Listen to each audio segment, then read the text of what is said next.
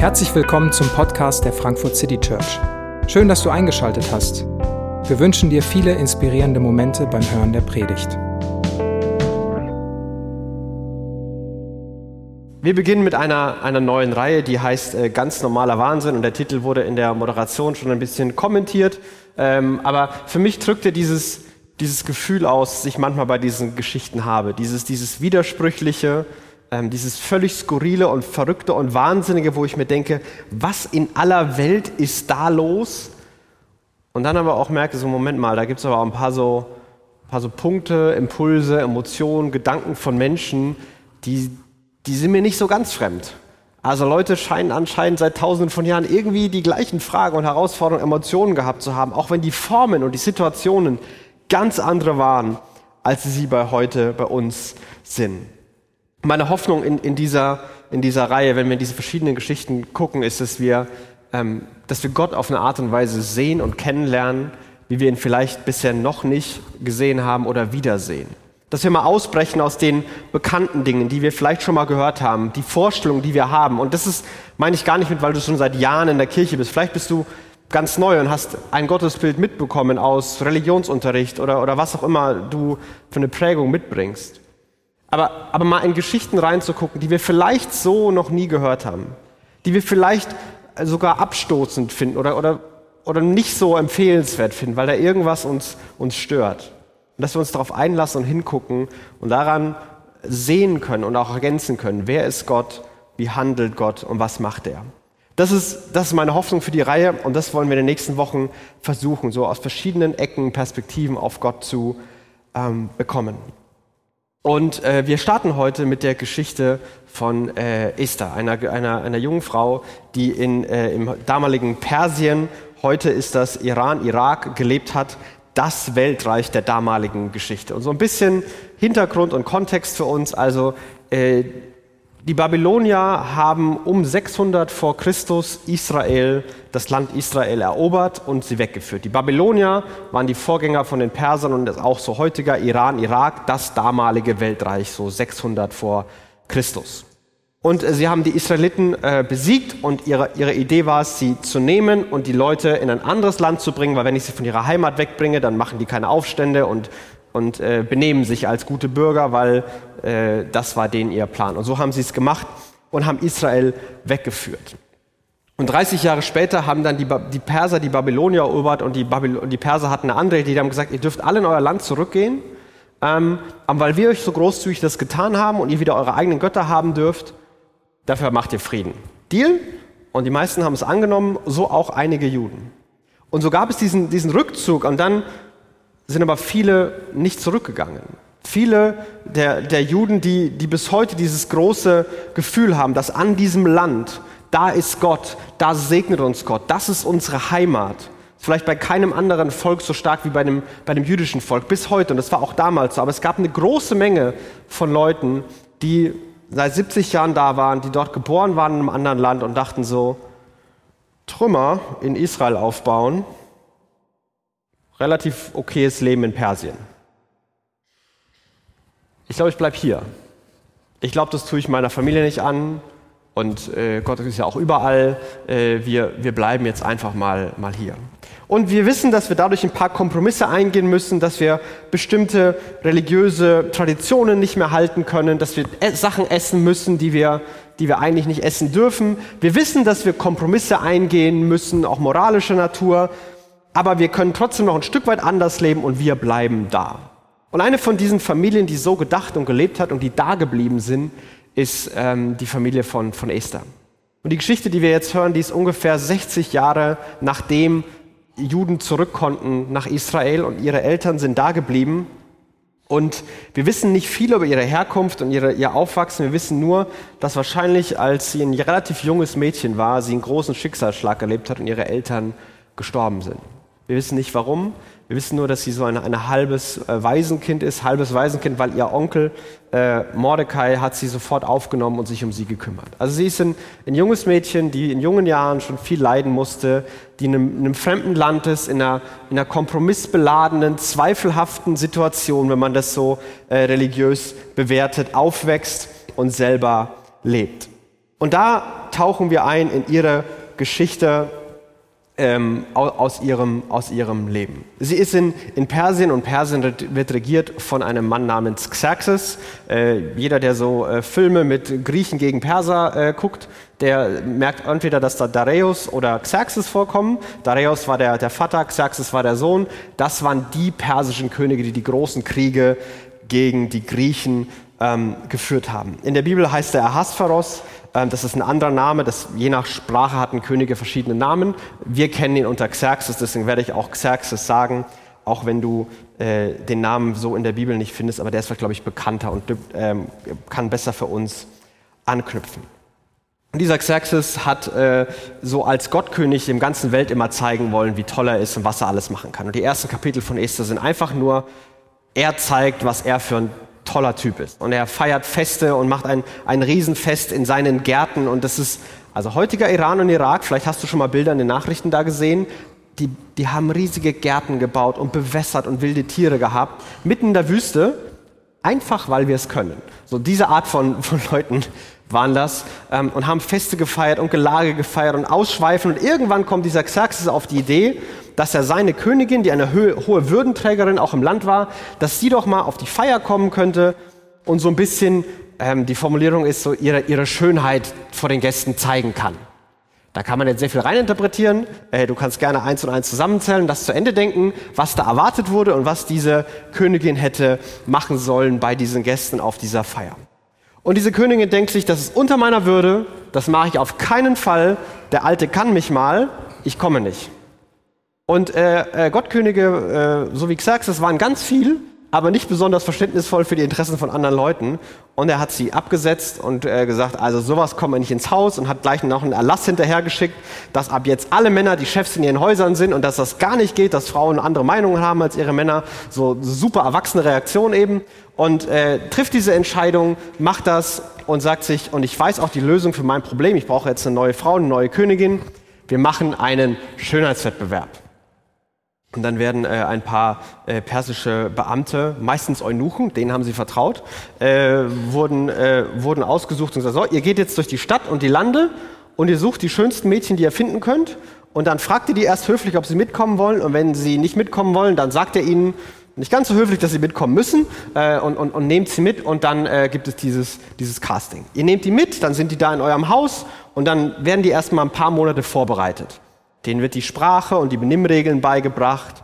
Äh, die werden mit äh, Kosmetikartikeln und, und Kleidern äh, ausgestattet und äh, entsprechend hergerichtet. Denen werden bestimmte Unterhaltungstipps und Tricks beigebracht und dann irgendwann äh, dürfen sie zum König. Und das Casting war jetzt nicht so, dass sie einmal den Laufsteg rein und wieder rausgehen, sondern äh, der König hat sich diese Damen eine nach dem anderen jede Mal für einen Tag und eine Nacht zu sich genommen und am Ende der Zeit entschieden. Äh, ich gehe nicht davon aus, dass da Schach gespielt wurde, äh, sondern da wurden äh, bestimmte Dinge getestet, die den König so interessieren und was er so haben möchte. Ähm, und wir lesen, dass, dass an ganz vielen Stellen Esther irgendwie so ein besonderes Mädchen war. Warum auch immer. Äh, wir lesen, dass sie äh, ihren, ihren, ihren, jüdischen Namen, den hat sie hinter sich gelassen. Sie jetzt hat sie einen persischen Namen, das ist Esther. Und sie kommt in diesen, diesen, diesen Harem äh, und diese, diese Vorbereitungs-, Schönheitscasting, Backstage-Bereich, wie auch immer man sich das vorstellen muss. Ähm, und aus irgendeinem Grund mögen sie die Leute da. Und aus irgendeinem Grund behandeln die sie besonders. Und aus irgendeinem Grund mag auch der König sie. Und aus irgendeinem Grund entscheidet sich der König auch dafür, dass sie die neue Königin wird. Und das ist dieses kleine jüdische Mädchen, die auf einmal Königin ist und die mächtigste Frau. Und es ist interessant, dass nicht ein einziges Mal Gott vorkommt oder beschrieben wird, dass Gott irgendwas tut oder Gott irgendwie handelt oder Gott das irgendwie geführt oder vorbereitet hat. Es ist immer Zufall, gut gelaufen. In dem ganzen Buch kommt Gott, der Name Gott oder Gebet oder was Gott tut, nicht ein einziges Mal vor. Das widerspricht jetzt vielleicht ein bisschen dem, was ich am Anfang gesagt habe, dass ich gesagt habe, ich möchte, dass wir Gott und wer Gott ist und wie Gott handelt, neu, neu kennenlernen, erkennen können. Aber in dieser Geschichte kommt es nie vor. Es ist Chaos, es sind Kompromisse, es ist Mut und es ist auch Tragik und nur Gott ist irgendwie fern. Und ich glaube, das ist aus zwei Gründen so. Zum einen, weil ich glaube, dass das die legitime Erfahrung der Leute war. Sie waren im fremden Land, sie waren in einer absolut Kompromissen, Kompromisssituationen. Es gab persönliche Schicksale, so auch wie Esther es erlebt hatte. Sie sind, sie sind wirklich auch räumlich weit weg von ihrem Gott und von ihrem Tempel. Und so fühlt sich auch an. Es ist Chaos, es ist persönliches Leid, es sind irgendwie Herausforderungen und Gott ist nicht da, also muss man selber in die Hand nehmen und aktiv werden und so gut das machen, wie man eben kann. Und zum einen ist es die Erfahrung der Leute, zum anderen ist es aber wirklich ungewöhnlich. Also alle möglichen Völker damals haben selbst in ihren Steuerlisten die Götter erwähnt. Also das ist eigentlich undenkbar, äh, einen säkularen Text zu schreiben. Aber weil es so explizit und bewusst fehlt und auffällig fehlt, dieses gottlose Buch äh, da in der Bibel ist, im, Buch, in, in, dem, in dem Wort Gottes ist, ist es eine Einladung an uns besonders genau hinzuschauen und uns die Frage zu stellen, hey, in diesem Chaos und hinter diesen Zufällen und hinter diesen Sachen, die gut klappen, warum ist das so? Wie funktioniert das so? Könnte es vielleicht sein, dass Gott im Hintergrund aktiv ist? Also Esther ist nach diesem Casting Königin geworden. Äh, mein Professor hat äh, scherzhaft äh, gesagt, und das ist so halb wahr, äh, Esther war die Beste im Bett und deswegen ist sie äh, die Königin geworden. Und äh, das ist tatsächlich ein Stück weit wahrscheinlich so gelaufen. Und jetzt ist sie da und auf einmal hat das jüdische Waisenmädchen ein Leben im Luxus und ihr geht's gut. Sie wird von allen geehrt, sie wird von allen anerkannt, sie hat es geschafft, so eine steile Karriere hat noch kaum jemand gemacht. Und ihr Onkel Mordecai, der kommt auch an den Hof und der wird ein Berater und ist da mit dabei. Und Mordecai beginnt sich mit Leuten anzulegen und einer seiner Hauptkonkurrenten ist ein Mann namens, namens Haman. Das war's dann auch schon mit den Namen. Keine, keine Angst, ihr müsst euch jetzt nicht eine, äh, so eine ganz lange Namenliste, ich weiß die schlauen Worte nicht, äh, merken, sondern äh, das war's dann auch. Und Mordecai und Haman legen sich miteinander an. Und dann wird wieder so eine zufällige, ganz ja, un unwahrscheinlich aussehende Geschichte erzählt, dass Mordecai mitbekommt, wie ein, wie ein Anschlag auf den König geplant wird, er dem König das sagt. König merkt, ha, die wollten mich wirklich umbringen. Und Mordecai da äh, einen, einen, auf einmal einen Stein im Brett hat beim König, weil er das äh, vereitelt hat. So, und dieser Haman kommt eines Tages zum König, weil er Mordecai nicht leiden kann, weil er selbst hat er einen kananitischen Ursprung und verkörpert auch all das, äh, was da an Bösen da ist. Und er hat einen Plan und das ist so der Hauptplan und Haupt, äh, in Esther. Und seine Idee ist folgende. Er geht zum König und sagt, hör mal zu, Xerxes. Du bist ja ein kluger Typ und schlauer Kerl, der wirklich gute Entscheidungen treffen kann. Also so das ganze Geschleime. Und dann sagt er, ich habe einen richtig guten Plan. Wir können richtig viel Geld machen. Also wir können das, was wir im ganzen Persischen Reich umsetzen, so 20 Prozent bis äh, ein Drittel davon, können wir auf einen Schlag extra einnehmen. Und wir können so ein paar Problemleute, die, die passen sich zum Teil an, aber zum Teil haben die auch ihre eigenen Gesetze und nerven auch in den Provinzen überall. Die weniger, die Leute, die Probleme machen, die können wir loswerden. Und wir töten all die Juden, wir nehmen ihr ganzes Geld ab, wir lösen das Problem von den nervigen Leuten, wir werden reich dabei. Win-win. Was denkst du? Und der König denkt sich so, Klingt nach einem guten Plan. Das machen wir. Äh, sie würfeln ein Datum aus, wann das Ganze passieren soll, und dann wird ein Gesetz erlassen, dass an diesem Tag das eben, dass alle Juden da äh, enteignet und äh, getötet werden sollen. Und Mordecai, der selber Jude ist, Esther Judas, bekommen das mit, und Mordecai äh, trauert öffentlich und sagt, das kann doch nicht sein, unser ganzes Volk ist in Bedrohung, wir müssen ganz, ganz dringend was tun. Und Esther reagiert so ein bisschen anders. Also Mordecai sagt dir dann, hey, das ist los und das ist der Plan, das wollen die machen. Ähm, du bist doch die Königin, du hast doch Einfluss, helf uns mal, komm und tu was. Und Esther denkt sich so, ja, ist voll die gute Idee, aber ich war jetzt schon einen Monat nicht mehr beim König und äh, es gibt hier so ein Gesetz, dass wenn er mich nicht ruft, dann darf ich gar nicht zu ihm gehen, sonst, sonst, kann, ich, sonst kann ich getötet werden oder, oder, oder ins Exil geschickt werden. Ich, also ich, mein Leben wird schlechter, wenn ich dieses Risiko eingehe. Und das wird schon irgendwie, aber ohne mich. Also sie hat auf einmal dieses neue Leben, hat auf einmal diesen, diesen Moment und kommt auf den Gedanken zu sagen, ich möchte das Gute, was ich habe, behalten. Ich möchte es mir bequem machen. Ich denke an mich. Und äh, das wird schon irgendwie. Und Mordecai äh, antwortet seiner äh, Adoptivtochter und lässt ihr Folgendes äh, ausrichten. Äh, das ist Vers 12 und 13, Kapitel 4 von, vom Buch Esther. Da ließ Mordecai der Königin Esther ausrichten, glaub nur nicht, dass du als einzige Jüdin mit dem Leben davonkommst. nur weil du im Königspalast wohnst. Wenn du jetzt nichts unternimmst, wird von anderswo Hilfe für die Juden kommen. Du aber und deine Familie, ihr werdet sterben. Und vielleicht bist du gerade deshalb Königin geworden, um die Juden aus dieser Bedrohung zu retten. Er sagt dir, du versuchst für dich zu sorgen, du versuchst dir dein Leben bequem und gut zu machen, aber das funktioniert nicht. Das ist naiv zu glauben, dass du dich nur um dich kümmern kannst und zusehen kannst, wie die Welt um dich herum brennt. Im Chaos schau nicht darauf, wie du für dich sorgen kannst, sondern im Chaos schau darauf, was du für andere tun kannst, was du für andere geben kannst. Es geht im Leben nicht darum, wie, wie du es für dich möglichst gut machen kannst, sondern alles, was du hast und auch die Position, in der du bist, hast du vielleicht deshalb, damit du etwas tun kannst. Die Formulierung hier ist wirklich auffällig, dass er sagt, hey, da wird Gott, äh, Gott eben nicht, dann sagt er, ähm, es wird von anderswoher Hilfe für die Juden kommen. Irgendwoher wird das passieren. Gott wird nicht erwähnt. Und wieder, es wird irgendwie klappen, aber glaub nicht, dass es für dich gut ausgeht, wenn du dich jetzt aus der Verantwortung stiehlst, wenn du deinen Komfort über das Leben von anderen Leuten priorisierst. Und es ist eine Frage, die er, er hier stellt. So, hey, vielleicht bist du genau deswegen die Person. Vielleicht bist du genau deswegen in der Position, weil jemand anders das braucht, weil jemand anders das zugutekommen kann, weil du das nutzen kannst, was du hast, für jemand anders. Und Esther scheint das zu überzeugen. Und sie hat einen Moment von großem Mut und großer Klarheit. Und ich glaube, wegen diesem Moment ist das ganze Buch auch nach ihr benannt. Und sie ist die, die Heldin in der Geschichte. Und es ist unfassbar, was diese junge Frau hier entscheidet und was sie hier sagt.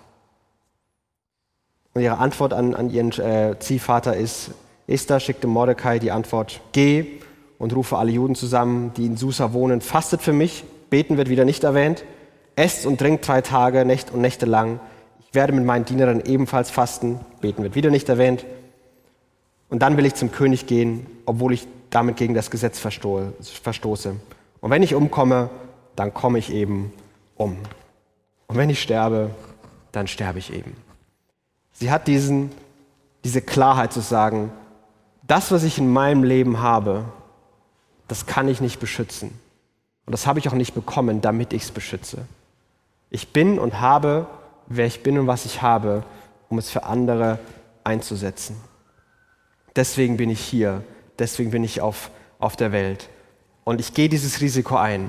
Und wenn ich umkomme, dann komme ich eben um. Ich weiß, was richtig ist und ich tue es. Ich glaube nicht, dass es sich für sie besonders richtig anfühlt. Ich glaube auch nicht, dass sie eine große, äh, ein großes Zeichen Gottes hatte, dass es auf jeden Fall gut ausgeht. Sondern sie sagt, ich weiß, das ist richtig, ich muss das machen, also mache ich's. Und sie beginnt, das einzusetzen und dann beginnt ein Plan ins Rollen zu kommen. Und der Plan ist voller ironischer Umkehren. Und äh, am Ende ist es so, dass, dass Haman äh, komplett und seine ganze Familie komplett zerstört ist und dass äh, Mordecai irgendwann der, der zweite Mann im ganzen Reich wird und Esther weiterhin die Königin. Und auch das ist wundersam und komisch und es ist irgendwie Glück, Zufall, gut gelaufen. Aber es ist, kommt auf diesen Mut an und diesen Moment hier und auf Gott, der im Hintergrund, im Chaos aktiv ist. Ich lade euch gerne mal ein, das, das zu lesen, das, da durchzugehen, diese ironischen Umkehren zu sehen, wie alles dann anders kommt. Aber hier ist, ein, glaube ich, ein wichtiger Punkt, der, der immer ein, ein Wert war für, ähm, für alle Menschen, die, die an, an Gott glauben, die Christen sind. Und das ist dieser, es, es anderen zu dienen und zu helfen und andere zu lieben, ist ein Kernauftrag und es ist immer ein Risiko. Es ist immer ein Risiko. Und ich glaube nicht, dass, ähm, um das ein bisschen in unsere Situation zu bringen, ich glaube nicht, dass manche von uns gut befreundet sind mit Wladimir Putin und da eben anrufen können und Risiko eingehen können und die Probleme der Welt lösen. Vielleicht, wenn du es bist, dann mach, aber glaube ich nicht. Ich glaube, das ist viel kleiner. Und wir drehen uns manchmal, und ich kenne das von mir, so sehr um unsere Probleme. Und was zu unseren Problemen dazukommt, sind dann noch die globalen, großen Probleme bei denen wir nur sehr bedingt Einfluss haben, in der Ukraine, Klima, äh, Inflation. Das ist so, Ja, das sind große Themen, mit denen man sich beschäftigt. Das sind ernstzunehmende Probleme, die bedrohlich sind. Aber wer bin ich schon da drin? Und dann habe ich noch meine eigenen Probleme. Und was dabei untergeht und was dabei vergessen wird, ist, dass es um mich herum ganz, ganz viele Menschen gibt, die auch Probleme haben, die auch Hilfe brauchen. Und diese erste, diese erste Frage, die, die ihr Mordecai hier stellt, hey, vielleicht bist du, wer du bist und hast du, was du hast, weil es ein paar Leute in deiner Umgebung gibt, die genau das brauchen. Und es ist ein Risiko. Und es ist viel leichter, sich selbst bequem zu machen, zu denken, Hauptsache mir geht's gut und andere zu übersehen. Und lass mich ein paar Beispiele geben, was das vielleicht für uns heißen kann. Nach Hilfe anderen anzubieten, die nach Hilfe fragen oder selbst um Hilfe zu fragen. Vielleicht siehst du Menschen in deinem Umfeld, wo du, wo du offensichtlich siehst, die sind gerade mit ihrem Leben überfordert. Wegen der auf der Arbeit einer deiner Kollegen, Kolleginnen, in deiner Nachbarschaft, ähm, Eltern, junge Eltern, äh, Leute, die irgendwie Krankheitsphasen haben, längere, längere Krankheitsgeschichten. Und du siehst, da ist einfach eine Überforderung im Leben. Da, da, da, ist, da ist was zu viel oder da ist was zu wenig. Und vielleicht hast du was, was du anbieten kannst. Hey, lasst mich mal Essen vorbeibringen, da müsst ihr euch selber keinen Kopf drum machen und ihr müsst nicht kochen an dem Abend. Hey, kann ich euch mal äh, ins Kino einladen? Ich glaube, es würde euch mal gut tun. Oder mal einfach mal Kopf auszuschalten, was, was Schönes zu machen. Darf ich mal vorbeikommen und, und dir helfen? Soll ich deinen Rasen mähen? Keine, keine Ahnung. Ähm, soll ich mal auf die Kinder aufpassen? Vielleicht merkst du, dass auf deiner Arbeit professionelle Distanz ist. Und irgendwie ist jeder sehr professionell und auch irgendwie freundlich, aber, aber keiner arbeitet so richtig zusammen und man tauscht sich aus, man redet über die Probleme, wie es einem wirklich geht mit all dem, was da gefordert wird und dem Druck und den Fragen und den Aufgaben. Und vielleicht sitzt jeder in seinem Zimmer und denkt sich so, ich wünschte, ich könnte mal mit meiner Kollegin, meinem Kollegen ehrlich drüber reden, wie es hier läuft. Aber keiner traut sich, diese Distanz zu durchbrechen und zuzugeben, dass das Frust, das Überforderung, ähm, dass das Fragen, wie es weitergehen soll, da sind.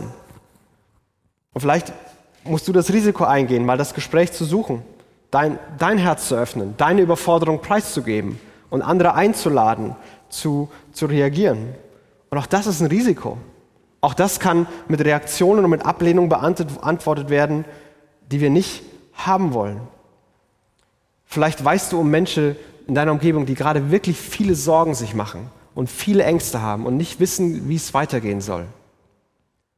Und vielleicht hast du die nicht gerade. Du hast vielleicht keine Sorgen. Vielleicht, weil du so ein rationaler Typ bist und Gespräche mit dir machen auch Leute immer ein bisschen sorgenfreier. Und vielleicht sogar besonders, weil du Christ bist und weil aus deinem Glauben etwas in dir gewachsen ist, wo du sagst, ich sehe die ganze Bedrohung, aber ich habe was, was mir Sicherheit und Stabilität gibt. Und ich kann beten und ich kann es abgeben. Und vielleicht ist das Risiko, jemand zu sagen, hey, ich, ich sehe, dass du ganz viel Sorge und Angst hast und ich, ich kann das verstehen.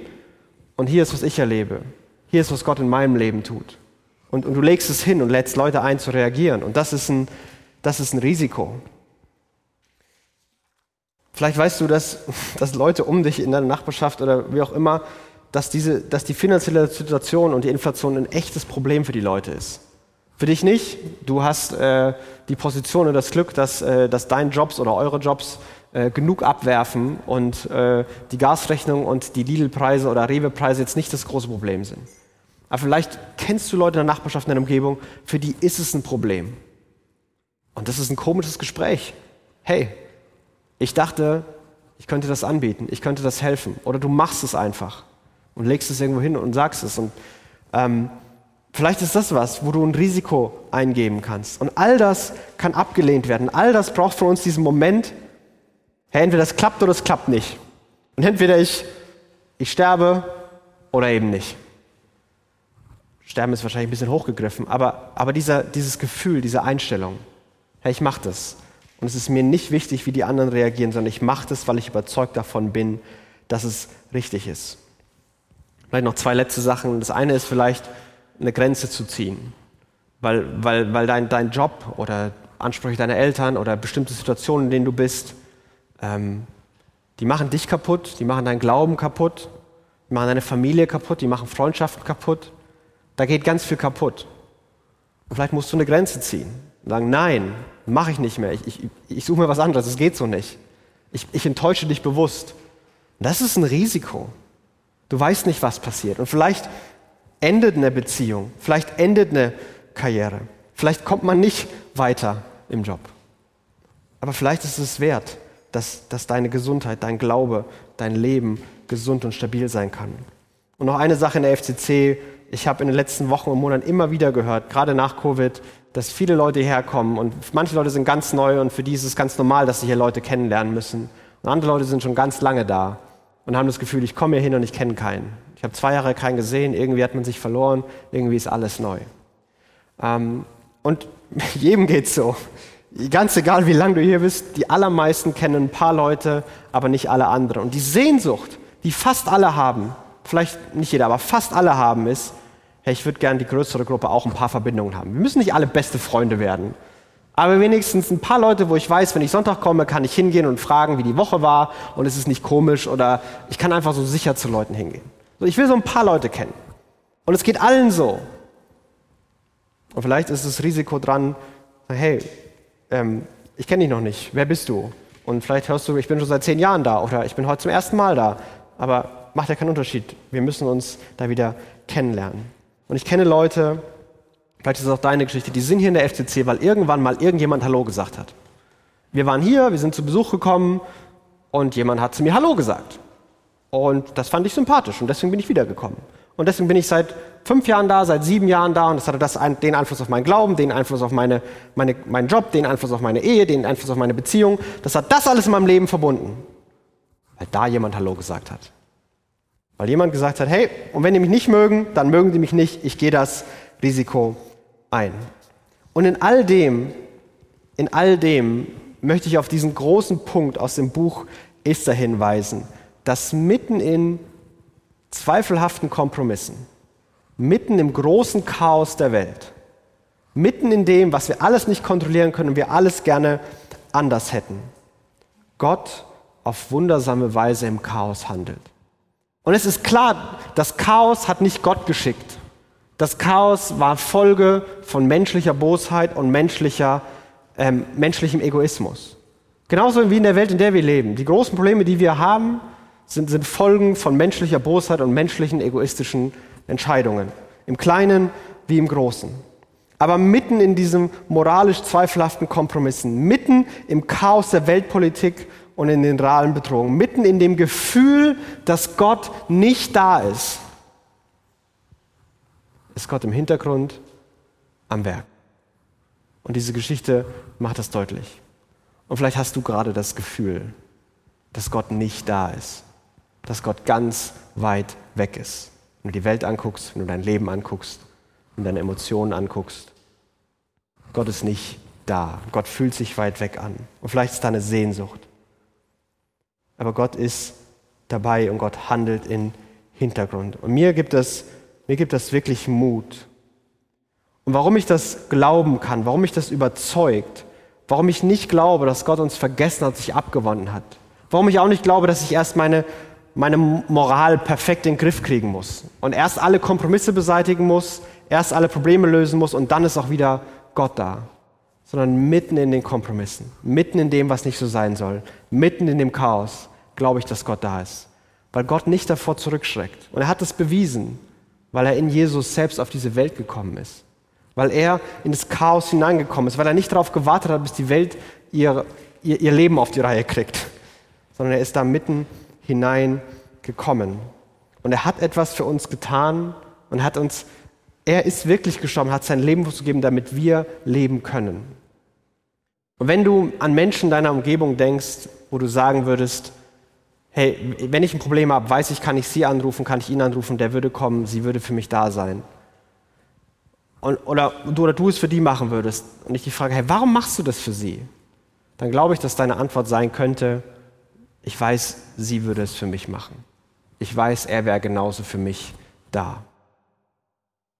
Und der Punkt von, von christlichem Glauben, was mir den Mut geben kann, diese Perspektive, Risiken für andere einzugehen, selbst dann, wenn ich das Chaos erlebe und selbst dann, wenn Gott, ich Gott nicht spüre, ist genau dieser Punkt, dass Jesus hat etwas für mich getan.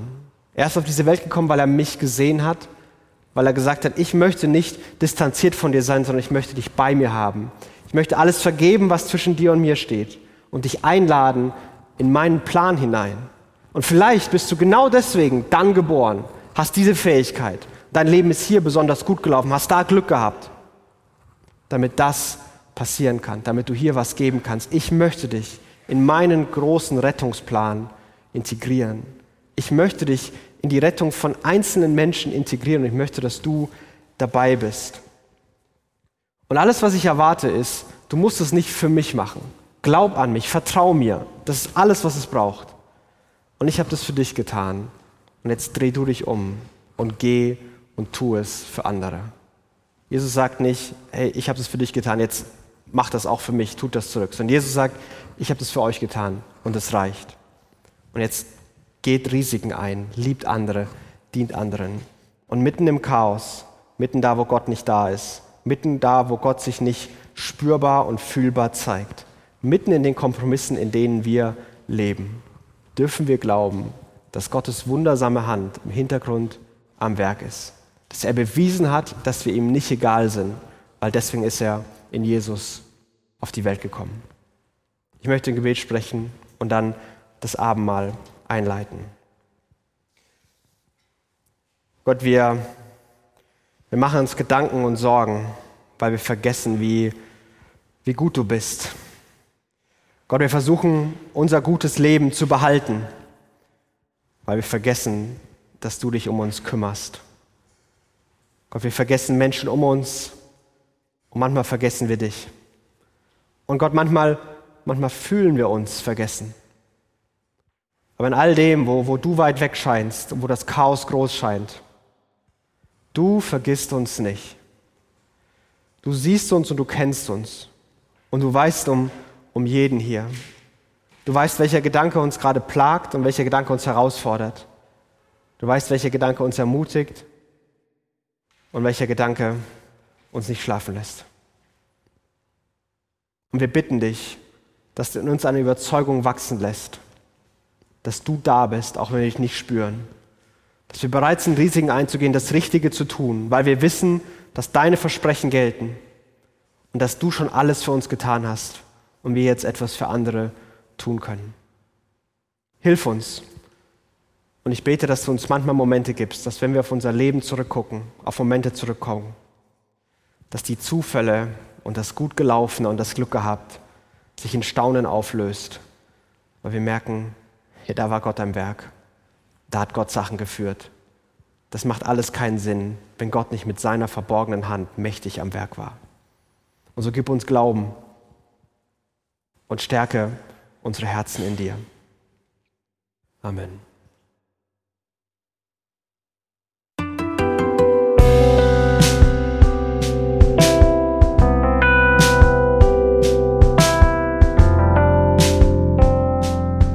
Wir hoffen, die Predigt hat dich inspiriert. Wenn du uns kennenlernen möchtest, dann schau einfach mal auf unsere Homepage www.frankfurtcitychurch.de oder besuch uns in unseren Gottesdiensten. Bis dann!